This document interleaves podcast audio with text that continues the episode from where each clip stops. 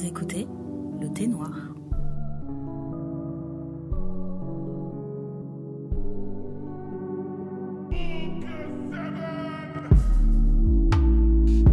Euh, bonjour à toutes, bonsoir, selon l'heure à laquelle vous nous écoutez. Je suis Ndaya, accompagnée de Néné et d'une invitée surprise, et vous écoutez Le Thé Noir, le podcast afro-français créé par des afro-françaises pour les afro-françaises qui traite de tous les sujets qui touchent à la femme noire, surtout aujourd'hui là en particulier. Mais bon, on y arrive, on y arrive. Je vais d'abord commencer par euh, dire bonsoir à Néné. Bonsoir Néné. Bonsoir, bonjour, bonjour, bonsoir. Euh, salam alaikum, alaikum salam. Euh, hello, Voilà. good morning, guten morgen, toutes les langues. Hola, Voilà. bonjour. On peut faire toutes les langues, mais on Mm. sait que la réponse c'est ça ne va pas.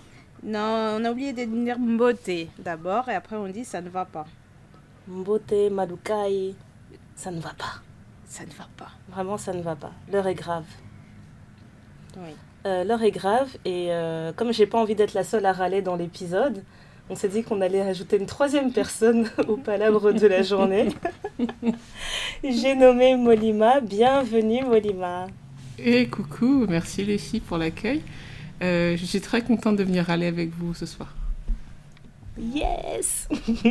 Parfait. Euh, Molima, tu veux te présenter euh, en quelques en quelques secondes, quelques lignes. Euh, ouais, bien sûr. Alors, moi, c'est Molima. euh, je suis congolaise. euh, je vis en France. Je mange beaucoup de frites. Et euh, quand je ne râle pas, je suis coach de vie et euh, plein d'autres choses. Ah, j'adore. Quand tu râles pas, t'es coach de vie. Voilà, c'est ça. Elle mange des On nous vend toujours les coachs de vie comme les gens les plus positifs du monde et tout, mais en fait non, c'est pas vrai. Non, non, non, non, non, non. On a traversé des, des orages et des tempêtes. Et parfois, il y a des restes, tu sais. Et euh, euh, les bêtises dont on va parler ce soir peuvent parfois réveiller un peu euh, ce genre de, Mhm. de colère. Super. Bah, écoute, qu'est-ce qu'on fait? On saute les pieds dans le plein, on commence avec la colère tout de suite. Vous êtes prête? Ben, on va peut-être dire Yes. ce qu'on boit, non? Oui, oui, bonne idée, oui. Ndaya Qu'est-ce qu'on est tellement énervée, elle est remontée, elle est prête à râler, mais tout de suite, tout de suite, quoi. Trop, trop, je suis prête à tirer à balles réelles. Ce soir, on boit une petite infusion de la marque Puka euh, qui s'appelle Womankind ou en français au féminin. Alors, je vais vous lire le truc parce que je trouve que c'est quand même bien écrit. Fleurissez de beauté et d'équilibre féminin avec chaque gorgée de thé organique Womankind de Puka.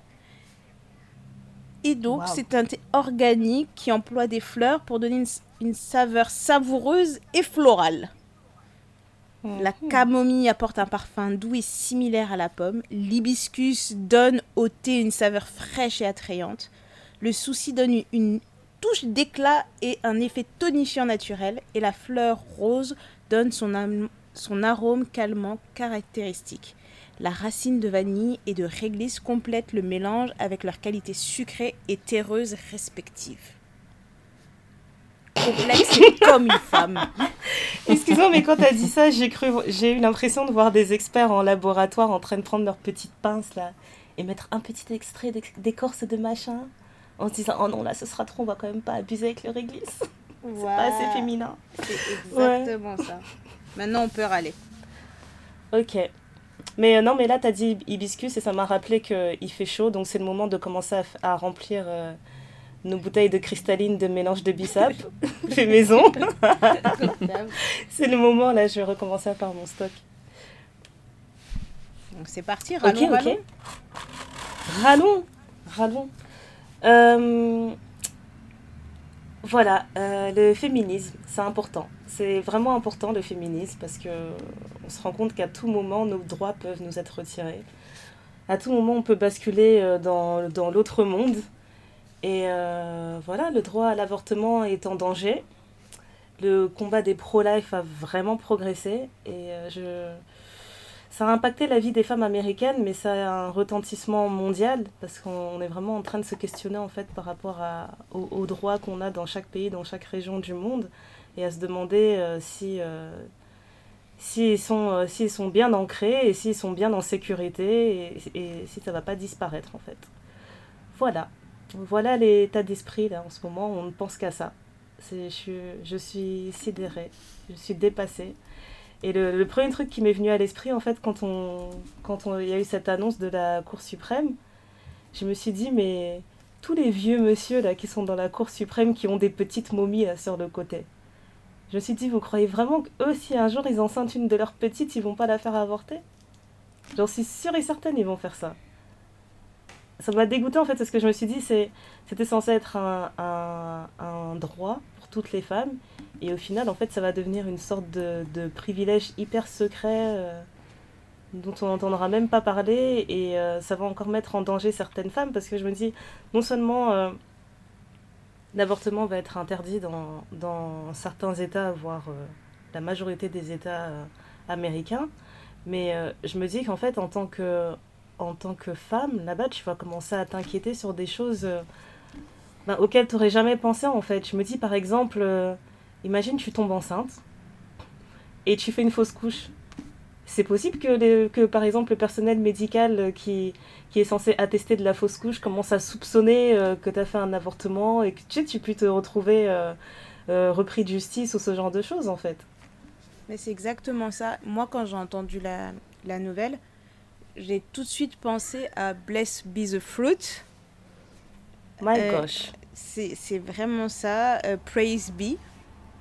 Under his eye. Under His Eye. Pour ceux qui n'ont pas la rêve, c'est The Handmaid's Tales, euh, qui est une série euh, HBO, je crois. Ouais, en français, c'est La Servante écarlate. Exactement, c'est euh, repris d'un Ouais. livre qui a été écrit dans les années 1900, je sais plus combien, mais c'est un très vieux livre.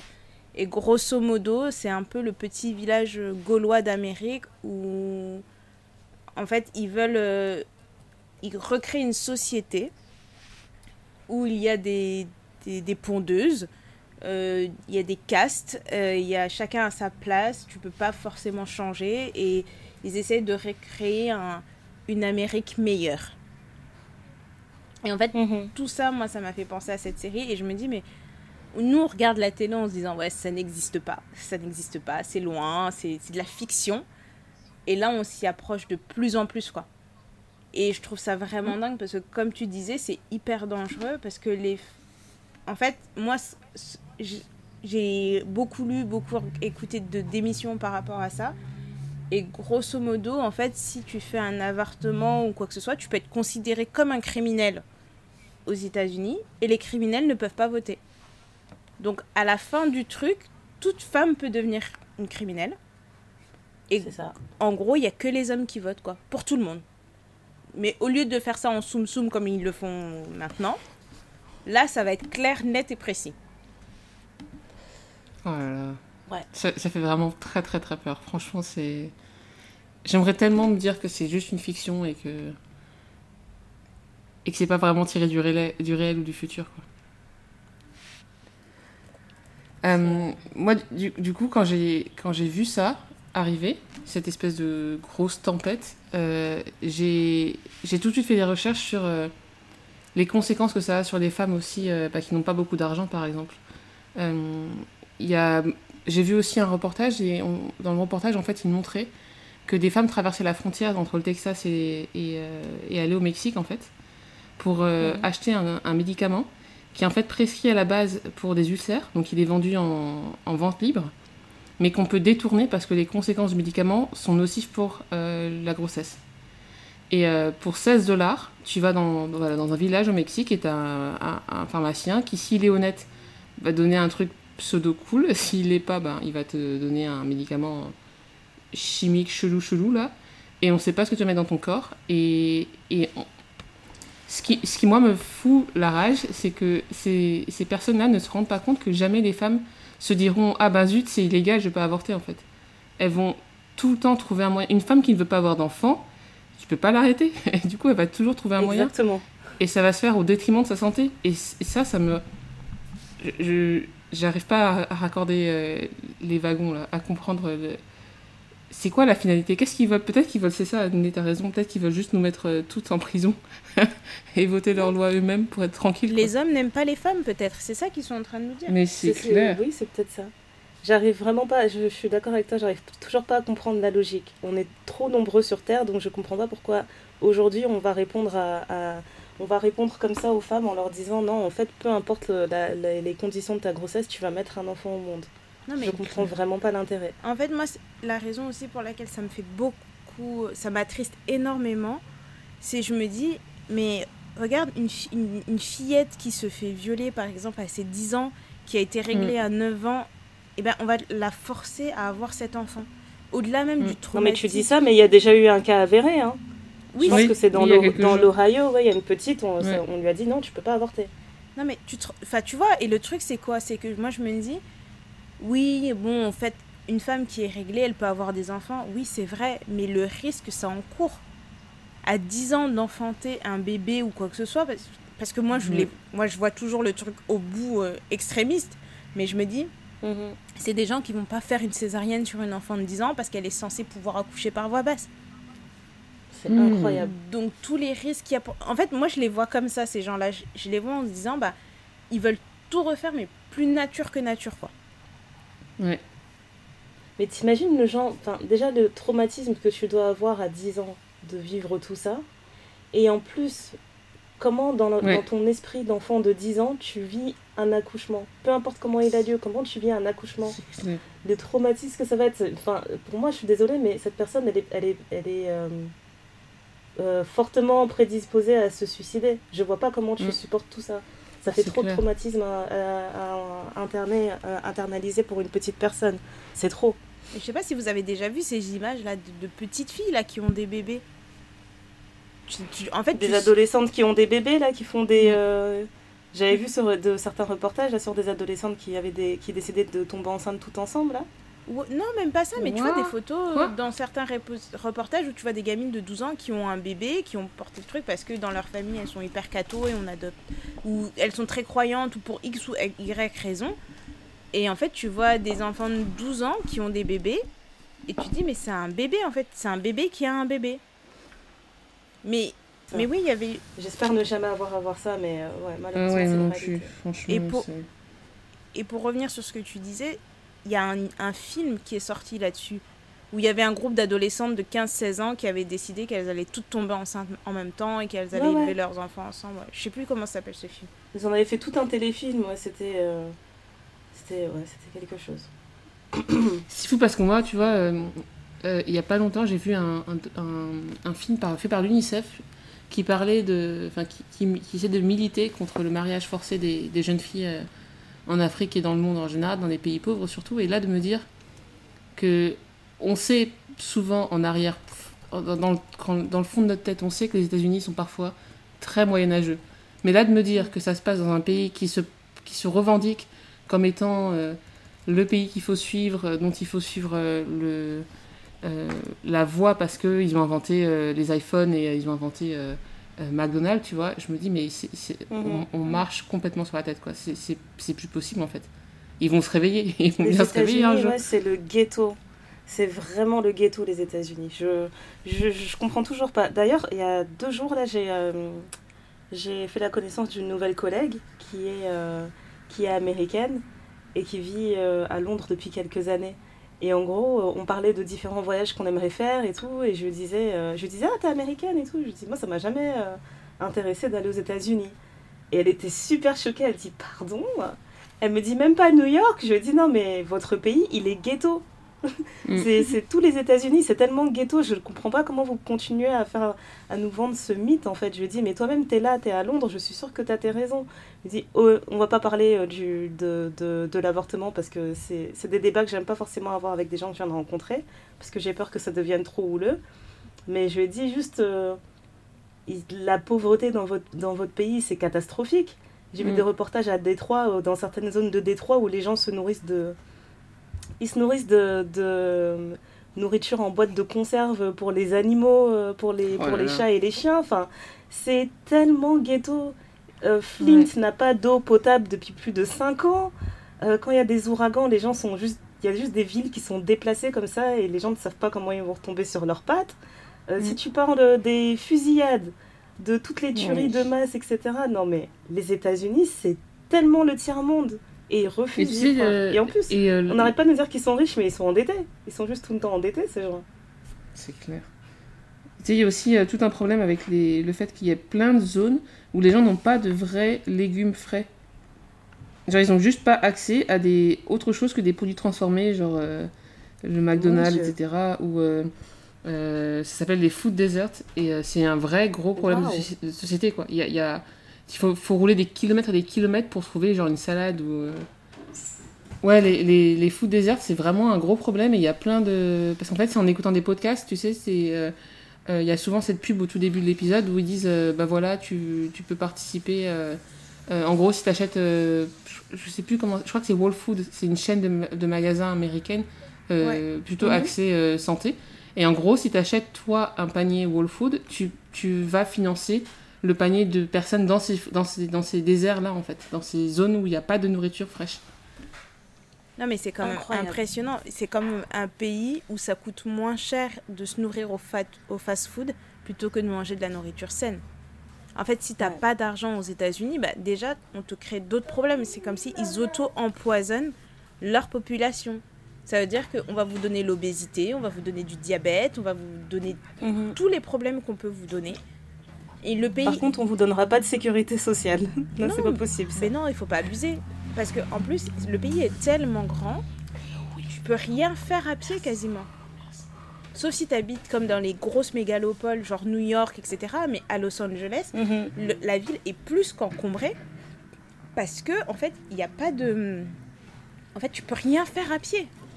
Tu es obligé de prendre ta voiture tout le temps pour tout. Ils construisent des villes qui sont incroyable. qui ont des rayons de je ne sais combien de kilomètres, mais pour aller d'un point A à un point B, si t'as pas de voiture, enfin moi j'aimerais bien rencontrer un Américain, à part ceux qui vivent à New York, parce que j'ai l'impression que les New-Yorkais sont différents des Américains.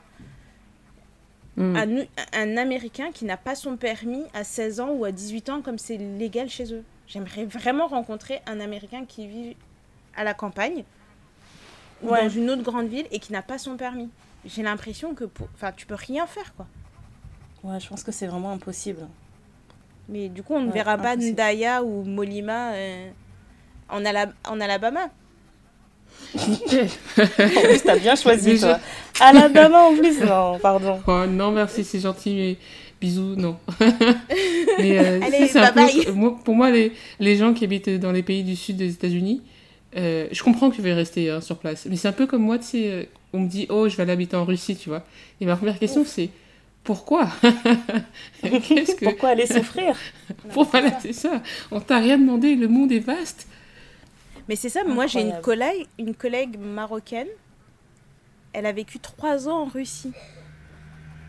Et en fait, Non. je la, Qu'est-ce qui lui a pris je la regardais. Volontairement je- Non, mais je la regardais, je lui disais, mais pour...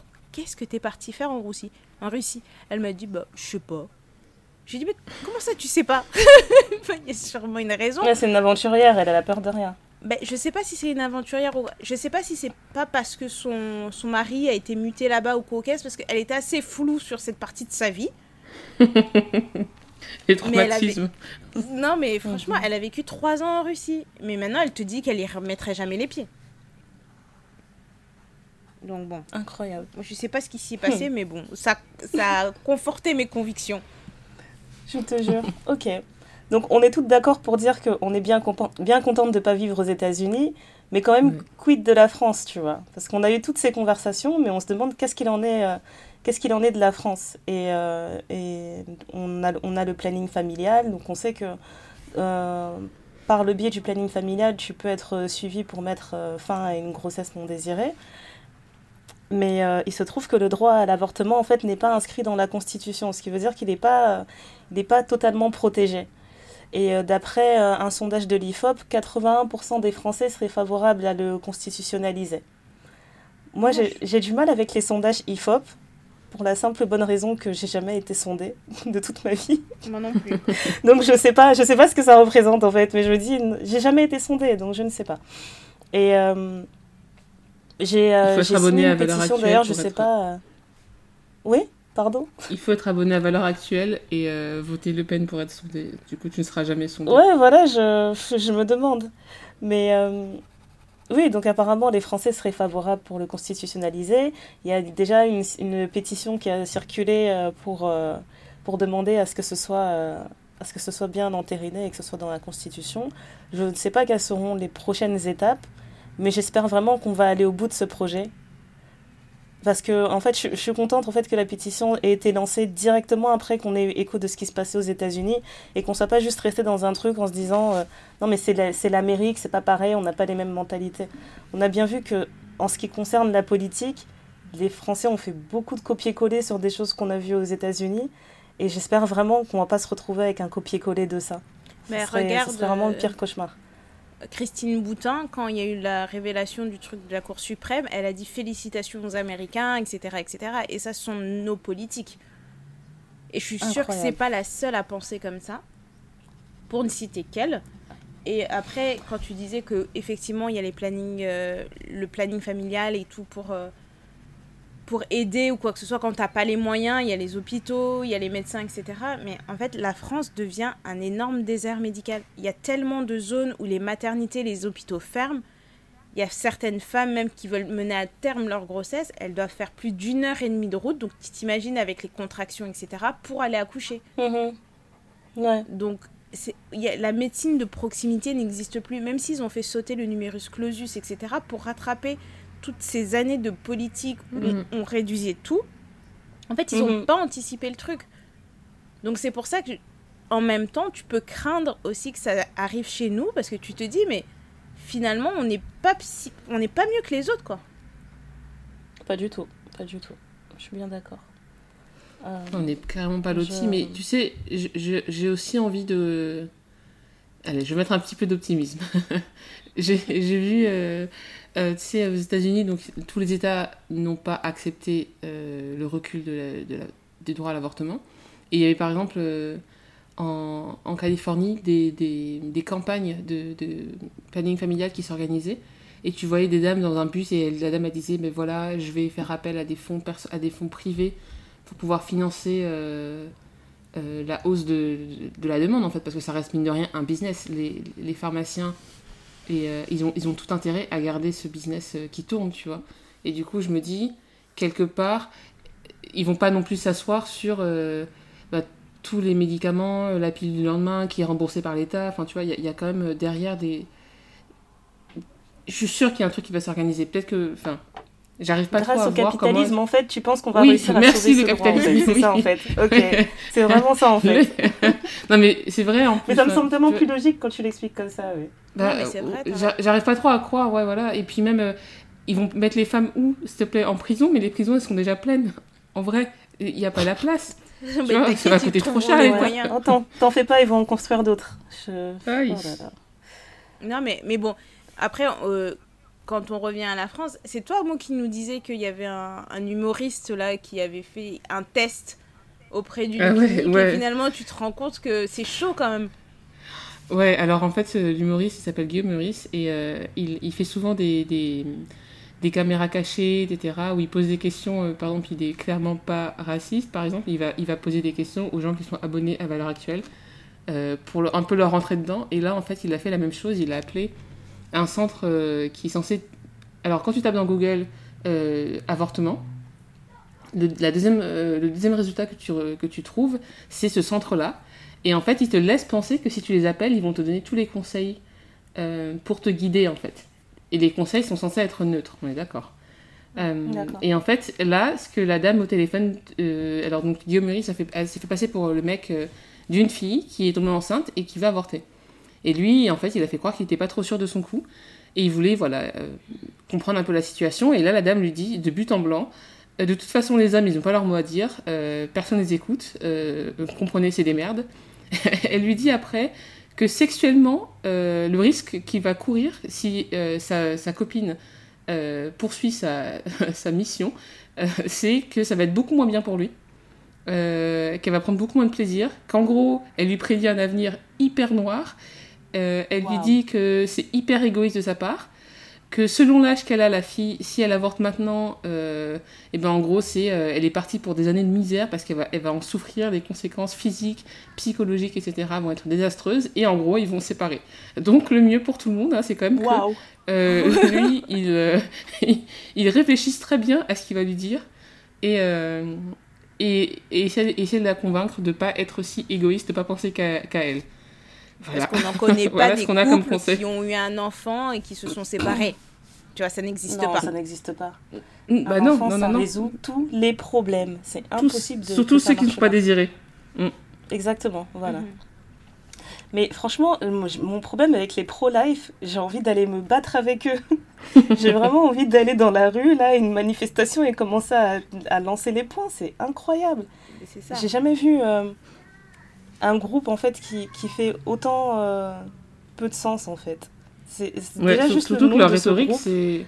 Oui, Je déteste, je, déteste le nom pro-life. Genre, il y a des gens qui sont contre la vie, ça n'existe pas. Non, mais c'est ça. Moi, quand j'entends pro-life, insensé. quand j'entends pro-life, j'ai l'impression d'entendre All Lives Matters. Voilà. C'est exactement ça. Ou euh, manif pour tous. Les manifs pour tous aussi. Je me dis, mais. Mais il faut quand même leur reconnaître qu'ils sont beaux en marketing. hein, parce que leur Non, nom. ils, non, ils sont très très beaux en marketing, Ah oui. mais Oh là parce là. que ça c'est le petit moment où- de disclaimer. On est, je pense que nous trois et on n'est pas pour l'avortement. On- On on n'est pas là en train de dire oui il faut avorter, c'est super, tout le monde doit avorter. C'est pas ce qu'on dit, c'est qu'on on pense que c'est important de laisser le choix à chaque personne parce que chaque parcours est différent. On connaît pas les motivations. Toutes les femmes n'ont pas les mêmes motivations pour avorter. Moi, quand la décision est sortie aux États-Unis et qu'il y avait ce débat sur la France, sur Twitter, je suis tombée sur un, un thread d'une femme qui expliquait qu'en fait, elle avait un enfant de un an et demi avec son compagnon. Ils sont mariés, avec son mari d'ailleurs, pas son compagnon. Et que, en fait, elle se disait qu'elle était prête à avoir un deuxième enfant. Ils en ont parlé, ils se sont dit, ok, on est prêt, on va faire pour un deuxième. Donc ils prennent les précautions nécessaires pour avoir un deuxième enfant. Et là, elle se retrouve enceinte. Et quand elle a vu enceinte sur le truc, elle a paniqué parce qu'elle s'est dit, mais en fait, je suis pas prête à avoir un deuxième enfant. Mm. Elle en parle à son compagnon. Son compagnon, il dit, mais oui, mais moi non plus, j'étais pas prêt, je faisais ça pour toi. Qu'est-ce qu'on fait? Eh ben, ils ont décidé d'avorter. Mais c'est un couple qui est marié, qui a déjà un enfant. Et dans le schéma des pro-life, j'ai l'impression que ça, ça, ça n'existe pas. Ouais, c'est exactement ça. Dans le schéma des pro-life, en fait, j'ai l'impression que. euh, en fait, j'ai l'impression que le, gros, la grosse incompréhension qu'ils ont, en fait, c'est qu'ils comprennent pas que peu importe, euh, peu importe tes, convictions, un avortement, ça reste quelque chose qui est lourd et ça reste une décision, pas que tu vas regretter, mais qui va te peser, en fait. Que tu sois, euh, enfin, que tu sois pro-choice, ça veut pas dire que demain, si tu dois avorter, tu vas aller faire ça tranquillement et puis tu vas continuer ta journée comme si de rien n'était. Il y a quand même un deuil qui, euh, qui, qui arrive après. Il y a, y a plein de, de, d'émotions par lesquelles tu vas passer. Tu vas être, être peut-être déçu, tu vas être peut-être euh, en colère parce que cette grossesse, elle remplissait, pas les conditions que, que tu espérais euh, avoir au moment où tu seras enceinte. Enfin, il y a, y a tellement de choses en fait qui vont te, qui vont te tourmenter dans ce choix, mais ça reste un choix euh, euh, qui va être éclairé. C'est un choix qui est pas facile, mais ça reste un choix qui va être éclairé par la, personne qui décide de le faire. Et j'ai l'impression que les pro-life veulent trop, euh, s'appuyer sur le fait que les gens qui décident d'avorter le font juste comme ça parce qu'ils se disent non mais en fait moi j'aime pas les capotes, euh, voilà, donc si je tombe enceinte j'avorterai, ce sera plus simple. Non, c'est pas, ça. je pense pas que ça n'existe. Ouais. Et peut-être que si ça existe, ça doit être une infime partie des personnes qui ont recours à un avortement. Je suis sûre que là, demain, si nous, euh, sur, une- sur une de nos plateformes, on demande à nos auditrices, voilà, euh, racontez-nous si vous avez déjà mis fin à une grossesse, comment ça s'est passé. Mais je suis sûre et certaine qu'elles vont pas juste raconter euh, Ah ouais, je suis trop contente de cette décision, j'ai célébré avec des potes après, Je suis machin. partie Enfin, prendre un, verre- un petit verre et tout. Oui, Exactement. Je suis partie en vacances juste après, ça m'a libérée. Ça m'a Ouais, arrangé voilà, pas trop. je- ouais. J'ai rarement vu ça. Pour- En fait, la, le- la seule situation dans laquelle je célébrerai, c'est si euh, tu te retrouves pendant une semaine avec un retard de règles, tu te dis oh mince. Et si j'étais enceinte Et quand tes règles elles arrivent, là oui, là tu fais la fête. tu fais la Mm. fête. Parce qu'il n'y a rien en fait, il n'y a rien du tout. T'as mis un terme à rien du tout, tu te dis juste ah j'ai eu une petite frayeur, ok, je fais la fête, c'est bon, je suis, euh, je suis pas, euh, je suis pas dans les problèmes. Mais euh, c'est vraiment ce côté-là en fait qui me dépasse euh, Ouais. avec Et les moi-. Et je.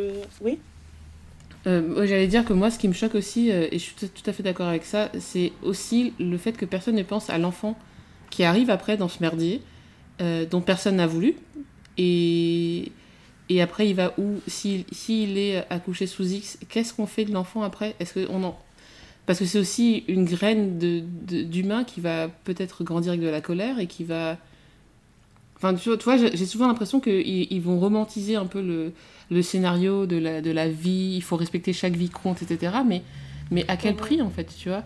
À, Bah à quel prix est-ce qu'on est obligé de ramener quelqu'un sur Terre Euh, Pour qui Pourquoi Comment Et alors, tu vois, moi, par exemple, je sais que si on force les femmes à avoir des, des enfants, j'aurai toujours du, du boulot en tant que coach, et ça, c'est super, mais en même temps, on veut pas ça. À un moment donné, on veut tous aller vers une solution où les gens sont un peu plus apaisés, quoi. Et, Oui, et puis- contraindre les gens à... Euh, non, du coup, j'ai fini. Ouais, non, mais moi, ce que j'ajouterais aussi, c'est que dans tout ça, on voit pas assez le spectre des enfants qui naissent malheureusement malades. Tu vois, Ouais, parce que on- on, se, on aussi, dit qu'on ouais. va avoir un bébé en pleine santé, mais tu peux avoir un, un enfant handicapé, un enfant... Et tout type de handicap, hein. Et c'est pas tout Mm. le monde qui a les, les épaules pour élever un enfant handicapé. Oui, parce que ça demande des moyens, ça demande euh, des, des assistants, ça demande euh, des, des psychomotes, ça demande... Enfin, c'est- un village, en fait, derrière qui est mis en place et qui est financé par qui? Par... Mais c'est ça. C'est ça. Et en plus, là, j'ai une anecdote pourrie. Je, faut pas me savoir, faut pas me demander comment j'ai cette info. Mais une nana de télé-réalité française qui est, qui est enceinte de jumeaux, je crois, avec son gars. Et donc, quand elle a annoncé sa grossesse, les gens ils ont dit ouais, elle a avorté à gauche à droite comme si c'était rien, comme si c'était des bonbons. Et là, elle est enceinte, elle célèbre le fait d'être enceinte. Donc déjà, je me dis, l'attitude des gens est chelou. Sauf qu'en Ouais. avançant dans sa grossesse, ils ont découvert qu'il y avait un enfant malade et un enfant en pleine santé. Et donc, la question, c'était de savoir, je sais plus c'était quelle maladie, mais c'était la question, c'était de savoir, est-ce qu'on continue la grossesse avec les deux enfants ou on arrête celle de l'enfant malade? Ils ont décidé d'arrêter celle de l'enfant malade. Mais il faut voir Mhm. comment les gens ont des... tous des trucs à dire. hein. C'est ouais, donc toi, Mhm. t'es là, t'avortes, t'avortes, t'avortes, donc vraiment, tu t'en fous d'avorter, c'est rien, tu veux absolument avoir un enfant en bonne santé. euh, Là, on t'a donné deux enfants et tu prends encore le luxe de choisir celui que tu veux garder, machin. Enfin, tout un truc. Et je me dis, bah, tu vois, dans ce cas-là, imagine si t'as pas le droit d'avorter. Elle, elle a clairement dit, mais je- en fait, on se sent pas capable d'élever un enfant malade. Outre que les petites maladies infantiles et les petits bobos qu'on peut avoir dans la vie, mais avoir un enfant lourdement handicapé, c'est pas tout le monde qui peut le faire, quoi. Ouais. C'est une, enfin, c'est une pression quotidienne. Enfin, c'est, je pense que les gens ne réalisent pas quand ils se disent, oui, bon, bah, c'est pas grave, son enfant, il est malade. Mais si, c'est grave, en fait. Mais ouais, viens t'en occuper alors si tu veux. euh, arrête de travailler, viens t'en occuper à temps plein. Moi, j'ai la, la, la nourrice de ma fille, elle a une fille. Sa petite fille est gravement malade en fait. Et elle est née euh, comme ça, personne ne le savait à la naissance. Donc les parents. Voilà, il n'y a même pas eu de question d'avortement, mais je, je vois un peu le style de vie qu'elle a. Déjà, la maman ne travaille pas. Et ensuite, c'est euh, par exemple, il faut être prêt à 7 heures pour que la fille soit récupérée par le centre euh, qui va s'occuper d'elle. Euh, après, il faut qu'elle reste à la maison, il faut qu'elle s'en occupe, il faut qu'elle change sa couche, il faut qu'elle la douche. C'est comme un bébé. La fille a 10 ans, quoi. Et ce sera comme ça jusqu'à la fin de ses jours. Donc, c'est. Il faut aussi, ouais. en fait. Ouais. Exactement, il n'y a pas d'évolution. Il faut arrêter aussi de romantiser le fait que. Alors, elle, bien sûr, c'est sa fille, elle l'aime maintenant. Et puis, en plus, elle n'avait pas le choix. Enfin, entre guillemets, le bébé était là et, et il était diagnostiqué à la naissance. Mais euh, si tu peux euh, t'en passer, je suis sûre que la majorité des gens diront oui. On n'est on n'est pas non plus. euh, C'est pas de la méchanceté, en fait, de se choisir soi et de choisir d'avoir un enfant en bonne santé et de ne pas se porter ce fardeau, en fait, parce que les, ta vie à toi, ta famille, et tout est changé, en fait, toute ta dynamique. Même de couple, je suis pas sûre que les couples tiennent tous euh, après des nouvelles pareilles. quoi. Exactement. Ouais, ouais, les statistiques sur les, les couples qui se séparent après avoir. euh, euh, qui se séparent suite à, un diagnostic euh, d'un de leurs enfants, ils sont juste. euh, c'est juste catastrophique. Mm. C'est très catastrophique. Mais euh, vraiment, pour revenir aux enfants, moi, plus je vois les. les euh, enfin, plus j'observe les discours des gens et leurs actes, et plus je me dis qu'on vit dans une société qui est vraiment hypocrite par rapport aux enfants. J'ai l'impression que personne n'a à cœur le, le véritable bien-être des enfants qu'on met au monde, mais qu'on veut juste, euh, que chacun veut juste forcer euh, son, son prochain à voir les choses comme lui et à faire les choses comme, Mm. euh, comme même pas forcément faire les choses comme l'autre, mais faire les choses comme l'autre pense que tu devrais les faire. Oui, c'est un peu euh, binaire, quoi. c'est- tout blanc, tout noir, et, et fais, comme je te, fais comme je te dis, sinon t'es pas un bon, et t'iras pas au paradis, quoi. T'auras pas ta Exactement. place euh, nulle Et c'est pour ça que je trouve que les pro-life, c'est vraiment un groupe qui est dangereux, en fait. Parce que, en fait, elles- les pro-life passent tellement pour des gens tellement peaceful, tu vois, tellement euh, on est dans la paix, on veut juste célébrer la vie, etc. Alors qu'en vérité, quand il réfléchit, les vrais pro-life, c'est les gens qui se disent pro-choice. Parce que nous, en fait, on est en train de... Ce qu'on ce qu'on veut faire, justement, c'est privilégier le bien-être des personnes qui sont déjà là, en fait, qui sont déjà vivantes. Quand on, quand on se bat pour donner ces droits-là aux femmes, c'est pour améliorer, améliorer leur qualité de vie, en fait. Et les pro euh, et les pro-life prétendent être pour la vie, une vie qui n'existe pas encore véritablement, en fait. Ça n'a juste aucun sens. Au détriment d'une vie qui est déjà là, qui est déjà établie. Mais comme on dit, il faut Je- balayer je- devant sa porte avant de balayer devant chez le voisin. Ah oui, non, mais c'est mon expression préférée, ça. Des balais devant ta porte, là, c'est... Mais, quand- mais quand t'as un gros rocher qui bouge pas devant ta porte, tu vas faire quoi? Voilà. Tu préfères regarder chez- euh, ce qui se passe ailleurs. Tu regardes par la fenêtre, voilà, chez les voisins, Tu et dis, tu lui, critiques. avec son petit monticule, là, il pourrait pas nettoyer sa porte. Oh là là. Franchement. C'est incroyable. Non, mais en plus, quand tu, quand tu réfléchis, c'est quoi les options que les pro-life nous donnent? C'est euh, soit mener la grossesse à terme et dire qu'on va t'accompagner. Je suis quasi sûre que si tu fais un sondage, euh, euh, s'il y avait un service après-vente de l'accompagnement des pro-life, je suis sûre que la plupart des mères diraient Je sais pas pourquoi clair. je les ai écoutées, ces meufs. Ouais. Je suis, euh, je suis sous l'eau, j'en ai marre. Ou alors on te propose de faire adopter ton enfant, t'as aucune idée de où est-ce qu'il va tomber. Euh, Mm. Surtout que le, sy- les- les- le système euh, de- d'être pupille de la nation aux États-Unis, c'est c'est une catastrophe. Être placé de famille en famille, etc., t'es sûr de. Enfin, t'exposes un enfant à, à une multitude d'abus Ouais. que, que, que la majorité des gens ne subiront jamais. Eh, mais Tout est mais parce que catastrophique du- dans leur plan, du en coup, fait. si t'es si pro-life, t'es aussi anti, t'es euh, homophobe. Donc du coup, si ton enfant, il... imaginons le scénario Tu catastrophe cherches des problèmes. pro-life. non, non, ouais, grave, grave. Elle a dit donc du coup là aujourd'hui on va faire tous les scénarios. On va, On va avoir des les problèmes. pro-life aujourd'hui. imaginons, laissez-moi imaginer, non? Donc, toi, tu es pro-life. Tu crois dur comme fer, il faut amener l'humain sur Terre. Mhm. La maman veut pas, elle met à l'adoption. Mais l'enfant va chez un couple d'homosexuels. Tu fais comment? Après, ton bébé Ça qui est toutes C'est tes incroyable, convictions. hein. hein. Et tu sais quoi Franchement, Molima, c'est trop intéressant ce que tu dis parce que tout à l'heure, j'écoutais un podcast américain qui s'appelle euh, The Read. Et euh, c'est euh, c'est, euh, des Afro-Américains en fait qui font le podcast. C'est un homme, un homme gay et une, et une lesbienne.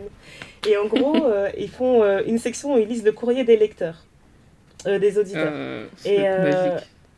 Et t'as euh, une auditrice en fait qui est, qui est, je pense que c'est un couple de femmes noires, qui explique en fait que, euh, euh, que l'une des deux partenaires en fait veut à tout prix porter un de leurs enfants. Donc ils font tout ce qui est euh, FIV, etc. Et qu'en fait ça n'a pas marché. Ça n'a pas marché à cause d'une condition que, que l'une des deux a. Et du coup l'autre dans, dans le couple disait, ben, si ça marche pas avec toi, moi c'est pas forcément quelque chose que je voulais faire, mais ça me dérangerait pas de tomber enceinte. Et en fait, pendant qu'elle est en train de lire le truc, t'as les deux euh, présentateurs qui s'arrêtent et qui explosent de rire et qui disent Tu te rends pas compte à quel point c'est trop bien d'être gay? Et en gros, il était en train de dire Mais tu vois la façon dont nous on contrôle notre parentalité? Et en gros, il disait Ouais, les straight people could never. They could never.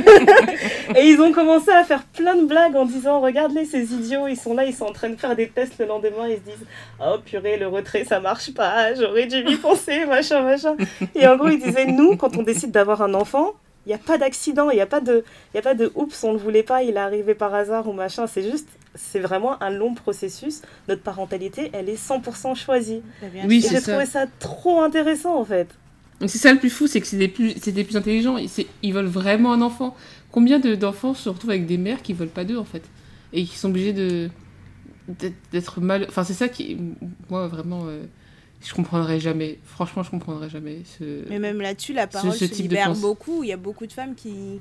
qui- Il y a de plus en plus de témoignages de femmes qui disent qu'elles regrettent d'avoir enfin, d'avoir eu un enfant. Mm. Moi, j'ai Mhm. l'exemple autour de moi. J'ai une amie d'enfance. Sa petite sœur, elle a eu un enfant avec, euh, avec son, son mec parce que ben, ça faisait peut-être 4 ou 5 ans qu'ils étaient ensemble. Ils ont acheté une maison. Donc la suite logique, c'est d'avoir un bébé, quoi. Mm. Et la petite, elle a un an.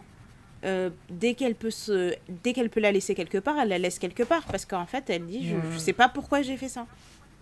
Donc elle aime, sa, elle aime sa fille, mais euh, enfin, elle est pas, elle est pas du tout épanouie. Mm. Donc euh, dès que sa fille elle est malade, elle la refile à sa mère euh, ou à sa belle-mère. Elle dit ah bah du coup moi là ce week-end j'ai envie de sortir avec des copines. On dit pas que c'est pas une bonne chose hein, de continuer de vivre sa vie quand t'es mère, Mhm. mais elle, elle te le dit clairement que elle dit bah en fait on n'aurait pas dû. Ouais. Tu vois. euh, Et ça, les en gens plus, veulent elle pas est jeune, Elle a l'entendre. 25 ans, 26 ans, pardon. Elle a 26 ans ou 27 ans, je sais plus. Mais parce que ça faisait 4 ans qu'elle était avec son mec, ils ont acheté une maison et donc ils se sont dit bon, soit on, achète, soit on prend un chien, un chat et, et, un, bé- et un bébé. Ils ont eu un chat et après ils se sont dit oui, c'est sympa, on a eu un chat pendant un an et maintenant bah, on va peut-être pas se Non, marier, mais on va avoir un bébé. Je veux quoi. incroyable. Mais, mais c'est ça en fait. Il y a tellement de, le schéma ouais, il y a tellement de de choses vie. à déconstruire sur la maternité, c'est c'est c'est Ouais. incroyable. Et surtout si tu t'attardes sur euh, la maternité chez les femmes chez les femmes africaines, mais c'est c'est un autre scandale. Moi j'ai un, un cas de figure où euh, il y a même pas, j'en ai même pas qu'un, j'en ai plusieurs de cas de figure comme ça où tu as des, des cousines ou des amies qui se sont mariées et dans la première année de mariage, elles se font harceler parce qu'elles n'ont pas encore conçu. Alors que tu n'as aucune idée de ce qui se passe dans leur vie, tu ne sais pas si elles sont prêtes, tu ne sais pas si elles sont stériles, tu ne sais pas si euh, dans le couple peut-être il n'y a pas d'alchimie en fait, qu'ils sont en train de se rendre compte qu'il n'y a Mhm. pas d'alchimie physique. Enfin, il y a tellement de choses. Mais euh, moi, il y avait euh, une histoire qui m'avait marqué en particulier en fait d'une amie euh, qui me disait que sa mère lui disait carrément, en fait chaque année de chaque anniversaire de mariage, sa mère, au lieu de lui dire félicitations, euh, voilà, ça fait 2-3 ans que t'es marié, 5 ans que t'es marié, elle lui dit, ben regarde, euh, ça fait 5 ans que cette famille a payé une dot et euh, on leur a toujours pas donné de petit enfant, tu te rends compte de la honte que tu mets sur nous, euh, ce genre de choses. N'importe quoi. Et en fait, je me rends compte que c'est le, la perception du mariage et de la maternité en fait dans nos communautés, elle est tellement, enfin, elle est éclatée en fait. Parce que moi, je me rappelle, je me suis mariée quand même super jeune, je me suis mariée à 23 ans. Et je me suis rendu compte de la façon dont les gens ont switché avec moi. Genre, la veille de mon mariage, j'étais la petite qu'on appelait dans les fêtes, on disait Eh, tu vas servir là-bas, tu vas faire truc, tu vas machin. Le lendemain de mon mariage, j'étais une ancienne. C'était fini. J'avais un statut genre, euh, je suis devenue, Mère euh, suprême. je suis devenue euh, mère suprême, voilà. Mère suprême, euh, que personne ne me parle, que personne ne m'embête. Je J'ai changé de statut. Mari, C'est marrant. Ah, mais c'est c'est marrant que tu parles de ça. Naya, parce que moi, moi du coup, alors j'ai vécu, vécu toutes les phases, donc euh, euh, maintenant je suis divorcée. Et, euh, et donc avant, j'étais la petite. Après, je, je me suis mariée. euh, donc là, j'étais respectable. Ensuite, j'ai eu les enfants. Enfant numéro 1, on m'a mis la pression pour avoir l'enfant numéro 2. Après, j'ai l'enfant numéro 2. Et après, malheureusement, j'ai divorcé. Donc, j'ai vu quand même dans ma famille, tu sais, quand j'arrivais dans ma famille, c'est fou, c'est un détail, mais ça, ça en dit beaucoup. En fait, avant, quand j'arrivais dans ma famille pour dormir, tu sais, on me préparait toujours la chambre. Euh, on me donnait la chambre de mon cousin et c'était voilà ma chambre avec moi, mon mari, mes enfants, tu vois. Et maintenant, quand j'y vais, comme, comme j'étais downgradée, non, je suis C'est fini les privilèges. C'est pas vrai. je ris, Maintenant, mais tu dors pas dans la drôle. cuisine, c'est comment Non, non, mais maintenant, c'est à moi de faire mon lit toute seule. Et du coup, pendant, pendant six ans, j'ai, j'ai eu tous ces bénéfices, donc on s'habitue quand même, hein On s'habitue, quoi. C'est scandaleux. Le, le Après, maintenant, il faut que je fasse mon lit. J'ai plus la chambre, donc moi, maintenant, on me met dans la chambre de ma cousine ou mon cousin. J'ai plus ma chambre attitrée. Euh, et c'est, c'est... Ouais, on, on me dit pas, en gros, bah, t'es, maintenant, t'es plus que notre enfant, mais... Mais quand même, il y a, il y a des traitements de faveur qui ne sont plus là, quoi. Non, mais c'est fou C'est parce que le mariage, le, le mariage peut faire, parce que moi je sais que j'en avais parlé euh, avec ma mère. Je suis la seule des trois qui n'a jamais été mariée. Et moi, ma mère, à partir du moment où j'étais en âge de me marier, qu'est-ce qu'elle me disait? C'est le jour où on aura. Alors, toute ma vie, on m'a dit il faut être vierge au mariage. Toute ma vie. Oh mon dieu. Mais avec des nuances. Quand j'étais en âge de, de comprendre la vie, donc passé mes 23-24 ans, c'était, euh, ben écoute, si tu es dans une relation sérieuse, qu'il est venu se présenter, qu'on a fait euh, le kangalupangu, comme on dit chez nous, et qu'on est en voie de mariage, à partir du moment où on a une date fixée pour le mariage, deux, trois mois avant mon mariage, il faut que je commence à m'activer. Comme ça, je me marie avec un petit ventre ou un ventre très discret parce que première Oh là grossesse, là. on voit rien. Et comme ça, quelques mois après mon mariage, j'ai un bébé. Donc genre, il faut que je m'arrange pour être enceinte d'un mois, un mois ou deux le jour de mon mariage. Mais tu t'imagines l'enfant qui a grandi dans cette maison et qui dit mais c'est tout ce qu'on m'a toujours interdit de faire parce que tu es censé consommer la nuit de ton mariage. Là, on me dit non, non, il faut que tu sois enceinte avant. C'est incroyable. Juste pour, pour les gens, pour dire que, que bah voilà, non, tu t'es marié, ça fait un an que t'es marié, t'as un enfant. Et pour devancer, au cas où on a un problème. Sauf qu'on ne nous demande pas de faire, tu sais, des tests de compatibilité. À l'époque, quand tu te mariais, on te demandait le test de la syphilis ou je sais plus quoi, enfin, des trucs comme ça. Donc, je me dis, ça revient limite à la même chose, quoi. Franchement. Je trouve ça décevant. Moi, je sais que dans mon entourage, on- mes, mes proches, mes cousines, etc., elles se moquent de moi parce que j'ai décidé que moi, je serais euh, la porte-parole du, euh, du je fais comme je veux, tu vois. Je sais que quand j'ai euh, une personne... Comme je me suis mariée euh, assez tôt, ben, la plupart de mes cousines, se sont mariées après. Et du coup, moi, j'étais celle qui allait t'appeler euh, la veille du mariage pour te dire... Écoute, tu restes ta propre personne, ne t'oublie pas, etc. Oui, c'est dur de commencer à vivre avec de nouvelles personnes, donner des conseils sur comment tu veux vivre avec ta belle famille, euh, donner des parades sur les gens qui vont te mettre des pressions du style c'est comme ça qu'une femme doit être, c'est comme ça qu'une maman doit être, Mm. etc. Et, et même si aujourd'hui j'ai trois enfants, je suis la première à tout le temps dire aux gens si tu, si tu hésites un, un temps soit peu, ne fais rien. Ne fais rien. Moi, je vais jamais encourager quelqu'un à lui dire Mais si, fais-le, tu verras, ce sera facile après. Je déteste ça. J'ai une de mes sœurs qui est. euh, qui aime trop dire ça, justement. Et je me rappelle que elle, m'avait fait le plus gros traumatisme quand j'ai eu euh, ma, ma première. Euh, on était euh, à la maternité. Et j'essayais de comprendre encore comment j'étais censée nourrir cet enfant avec mon sein. Je savais pas comment faire, je savais pas comment le positionner. Et en gros, donc je suis là, je sors mon sein, j'essaie d'être discrète. C'est la première fois que je fais ça. J'ai pas envie de sortir mon sein de, de manière euh, sexy, tu vois. J'ai juste envie de le mettre discrètement. Et elle me regarde, elle me dit Oh là là, mais ton corps, comment il a changé, mais tu seras plus jamais comme avant. Wow. C'est la première chose qu'elle m'a dit. Et après, Wow. bon, déjà, ça, ça m'a fait un choc. Et après, quand on a commencé à discuter, euh, ne serait-ce juste que de, que de l'accouchement en, en soi, quand j'ai commencé à lui faire part de comment j'ai eu mal, elle m'a tout de suite shut down. C'était oh non, t'abuses, mais non, c'est pas comme ça, euh, c'est bon, ça passe, c'est pas aussi important comme douleur, etc. Attends, c'est ta sœur qui a en eu fait, beaucoup que- d'enfants? Oui, Oui, Bah, c'est pour ça qu'il y en a eu beaucoup en fait, parce qu'elle a pas mal elle. Et, euh, et en gros, je me suis dit, mais c'est valable pour. Je me rends compte que c'est valable pour tellement de choses en fait, Mm. entre femmes. euh, à- entre femmes africaines, on se dit que la sororité c'est important, etc. Mais dans des sujets importants comme ça, on se donne pas du tout les bons conseils, tu vois. Je me suis dit, Ouais, mais oui. la façon dont Ouais. elle m'a elle m'a coupé, elle a ignoré tout ce que je disais, et ben je me suis rendu compte que. Enfin, je me suis dit, là, c'est un truc tout bête, mais imagine, il m'arrive un problème dans le cadre de mon mariage. Qui va m'aider? Parce que tout le monde est persuadé que je suis passée à un statut supérieur euh, dans la société, donc j'ai plus besoin d'aide, j'ai plus de problème, j'ai rien du tout. Mm. Un jour, j'ai entendu de la bouche de ma mère. J'étais en train de. Parce que j'aime trop, euh, j'aime trop la titiller et lancer des grands débats et tout pour la mettre mal à l'aise. Mais un jour, en fait, je lui ai dit Ouais, euh, je te trouve trop impliquée dans la vie de, de une telle, mais demain, si elle te dit que son partenaire la tape, tu vas faire quoi? Et ma mère a bégayé. Elle a dit Ouais, c'est des choses qu'on n'est pas censé gérer, ça se gère en interne. J'ai implosé. J'ai vraiment implosé. Mais c'est fou parce que du coup, ce que tu me dis, ah, ça me. je- J'en ai vraiment des frissons. En fait, il y a, il y a quelques semaines, j'étais, je suis allée dans ma famille euh, et il y avait une fille qui, tu sais, qui paraît forte, tu vois. Euh, elle, a, elle a deux enfants et je crois qu'elle a eu, elle, elle les a eu tard, donc vers 40 ans. Et du coup, elle les a enchaînés un peu. Je crois qu'ils ont euh, un an d'écart, un truc comme ça. Et, euh, et donc le plus petit devait même pas avoir deux ans, un truc comme ça. Et elle disait du coup à, à mon oncle, elle lui disait euh, ouais je veux divorcer. Et euh, enfin elle était venue elle était venue dans la famille pour dire je veux divorcer, tu vois. Et là Mhm. euh, elle, elle raconte tout ce qui s'est passé. Donc moi j'entends déjà mon sang commence à chauffer, tu vois. Je me dis mais déjà cet imbécile heureux, qu'est-ce qu'on va faire pour, comment est-ce qu'on va le taper? Et ensuite euh, je me disais je vais je vais la prendre de côté, je vais dire meuf t'as t'as tout mon soutien en fait, Euh, pitié barre-toi. Et donc, elle- la fille, elle te raconte, elle est intelligente, elle a un métier, elle te raconte qu'elle a trouvé une, une assistante sociale qui va aider à trouver un, un logement, etc. Et là, mon oncle, tout ce qu'il dit, c'est oui, mais ça me rend triste, reste à la maison quand même pour tes enfants, il ne faut pas partir trop tôt. Et, la, fille lui disait, tonton, il m'a frappé. Il m'a laissé un message vocal de 30 minutes où il m'insulte.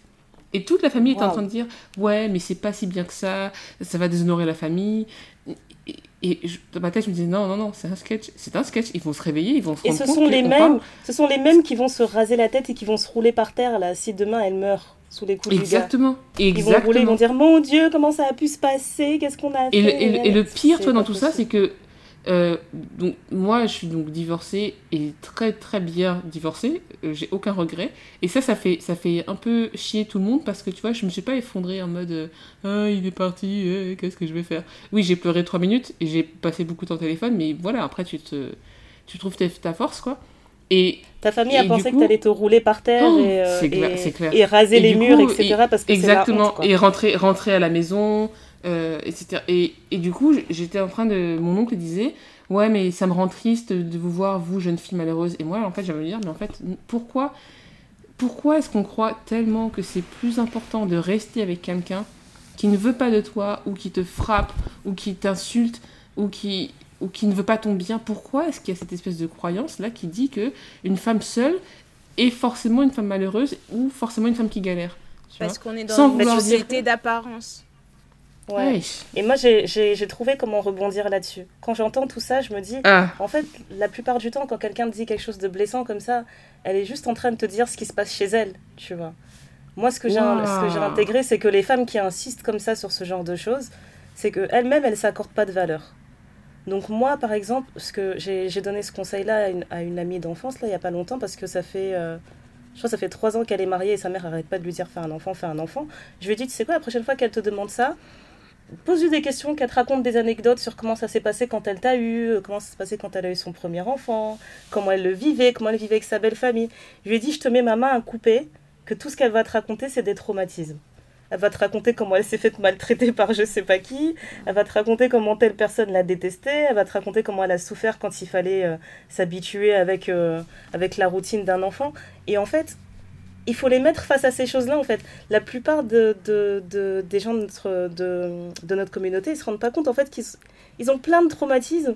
Et, et, et, inconsciemment, ils sont en train de se dire, écoute, nous, si on a souffert comme ça, vous allez tous souffrir pareil. Ça a toujours très bien hmm. fonctionné comme ça et ça va continuer comme ça.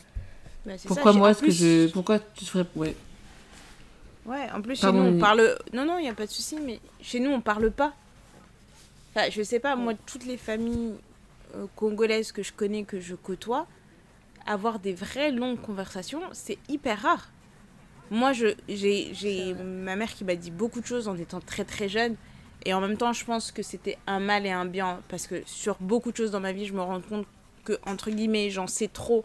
Donc, du coup, je suis très précautionneuse avant de m'aventurer dans quelque chose. Tu vois, même, même dans un mariage, le fait d'avoir des enfants, le fait d'avoir une relation sérieuse, etc. Parce que je vois complètement l'envers du décor. Et du mhm. coup, c'est pas un truc mhm. qui me fait rêver, tu vois. Il y a des moments, je me dis, je suis pas assez naïve pour cette vie. ouais, ouais, je te comprends tout à fait, ouais. Parce que je me dis, en fait, pour sauter là-dedans, il faut avoir une part de naïveté que je n'ai pas. Et du coup, je me, tu vois, c'est, c'est encore un autre débat, mais tu vois, c'est les gens qui disent euh, la fidélité c'est fait pour tout le monde, la monogamie c'est pour tout le monde, des trucs comme ça. Je me dis, mais en fait, vous vous rendez pas compte que dans le monde, il y a plein de parcours différents. Exactement. Et donc, du coup, il y a toute cette pression qu'on se met, parce que socialement parlant, et j'en parle beaucoup avec une de mes meilleures potes, parce qu'elle elle me dit tout le temps, t'es une jolie fille, t'es intelligente, dans la société, c'est important que tu sois mariée. Même si que tu veux pas être, même si tu n'as pas envie d'être mariée, c'est important. L'image que ça renvoie, c'est important. Et je lui dis oui, ok. Tu honores tes parents, ouais. Ouais, tu honores tes parents. Professionnellement parlant aussi, ça fait très bien de se dire ah, mais quand même, elle a passé la trentaine, elle est mariée. Ça fait stable. Ça fait. Mm. Euh, t'es quelqu'un de En fait, le fait que tu dises que t'es célibataire, là, les gens, ils pensent que t'es encore une fêtarde, en fait, c'est ça. Oui, bien sûr. Ça ne peut pas vouloir dire autre chose, t'es juste une fêtarde. Ben, je suis une, une, une fêtarde sans culotte. Voilà ce que ça veut dire. T'es une fêtarde ou, sinon, ou sans culotte et tu veux pas t'arrêter. Ou t'es une rageuse qui a un problème avec les hommes. Tu peux pas être juste une personne qui ne veut pas jouer le, le jeu de. Euh, de je marie avec le premier venu parce que euh, ça fait beau sur le papier quoi. Voilà c'est ça. Et moi ça me, me refait penser à un truc où je me suis dit que j'ai quand même eu la chance de vivre dans un foyer assez sain. Et je me disais, bon, on me mettait la pression parce que j'étais une fille, j'ai quatre frères, et qu'on me disait, bah, tu dois faire ci, tu dois faire comme ça, une fille fait pas ci, une fille fait pas ça, machin. Que ce soit de la part de mes parents ou de mes oncles et tantes proches. Mais bon, il y a certaines choses, moi, je, je laissais passer. Je me disais, bon, c'est pas grave, il parle, il parle, il parle. Et à un moment donné, je pense, quand, quand il est arrivé un âge où j'en avais marre d'être à la maison. Parce que quand tu vis chez tes parents, il y a certaines choses que tu peux pas faire. Par exemple, s'il y a des gens que tu ne supportes pas, tu ne peux pas leur dire d'aller se faire foutre. Tu es obligé d'être là. Malheureusement, non. Et leur servir à boire. proprement sur un plateau avec un verre, une bouteille fermée. Et si t'as pas de bouteille, une Mm. carafe, parce qu'on n'apporte pas le verre comme ça à la main, avec des dessous, Voilà. etc. Parce qu'on essaye de pas tuer des gens ici. Nous ne sommes pas des sorciers. Nous ne sommes pas des sorciers. Non. Il y a tout ce schéma-là et tout, que tu respectes, qu'on t'a inculqué, etc. Ce sont des valeurs, etc. Je suis tout à fait d'accord. Mais moi, je me souviens que j'en avais marre et je me suis dit, en fait, je vais passer d'un moment où je vis avec mes parents à je vis avec mon mari. Et je sentais que j'avais Mm. besoin d'un sas de décompression entre les deux. Parce que je me dis, si, Amen, néné. si je Amen. passe Mhm. Preach. de mes, mes parents. Loba. à mon Loba mari, parle. Attends, je suis désolée, néné. Mais là, je vais faire comme les DJ. Je vais dire pull up. Et tu vas recommencer cette phrase parce que c'est très important. J'ai vraiment besoin que celles qui sont dans l'entre-deux, là, ou dans n'importe quelle étape, qu'elles écoutent. C'est trop important ce que tu as dit. Voilà. Je, dis, je, je répète donc, moi qui ai vécu avec mes parents jusqu'à mes 26 ans, 26 ans, j'ai toujours été responsable. hein. J'ai travaillé dès que j'ai pu, etc. Donc c'est pas je vivais chez mes parents, je faisais rien. J'avais un salaire, je travaillais, etc. Mais je me suis dit, en fait, je vais passer d'un moment où je vis avec mes parents, avec tout ce que ça implique, à je vais rentrer dans ma maison maritale avec tout ce que ça implique. Entre les deux, il me fallait un sas de décompression. J'ai négocié sévère avec mes parents pour pouvoir vivre seule. Ça, ça a pris un an de négociation. Ah Oh là. quoi. Un an. Et j'en, par- et j'en parlais tout le temps. Je pétais des câbles pour tout. Parce que, en fait, je sentais vraiment que j'étais en train d'étouffer. Et ce que je disais tout le temps, et c'était mon argument numéro un, parce que parfois, il faut savoir leur parler dans leur langage. Mm. Je, je disais, en fait, vous savez ce qui va se passer, c'est que je vais rencontrer quelqu'un. Je vais me marier et au bout d'un an, mon mari va me ramener à la maison en disant, elle est cassée. Faut la réparer. Parce que je lui dis, je vais arriver Et dans là, mon mariage.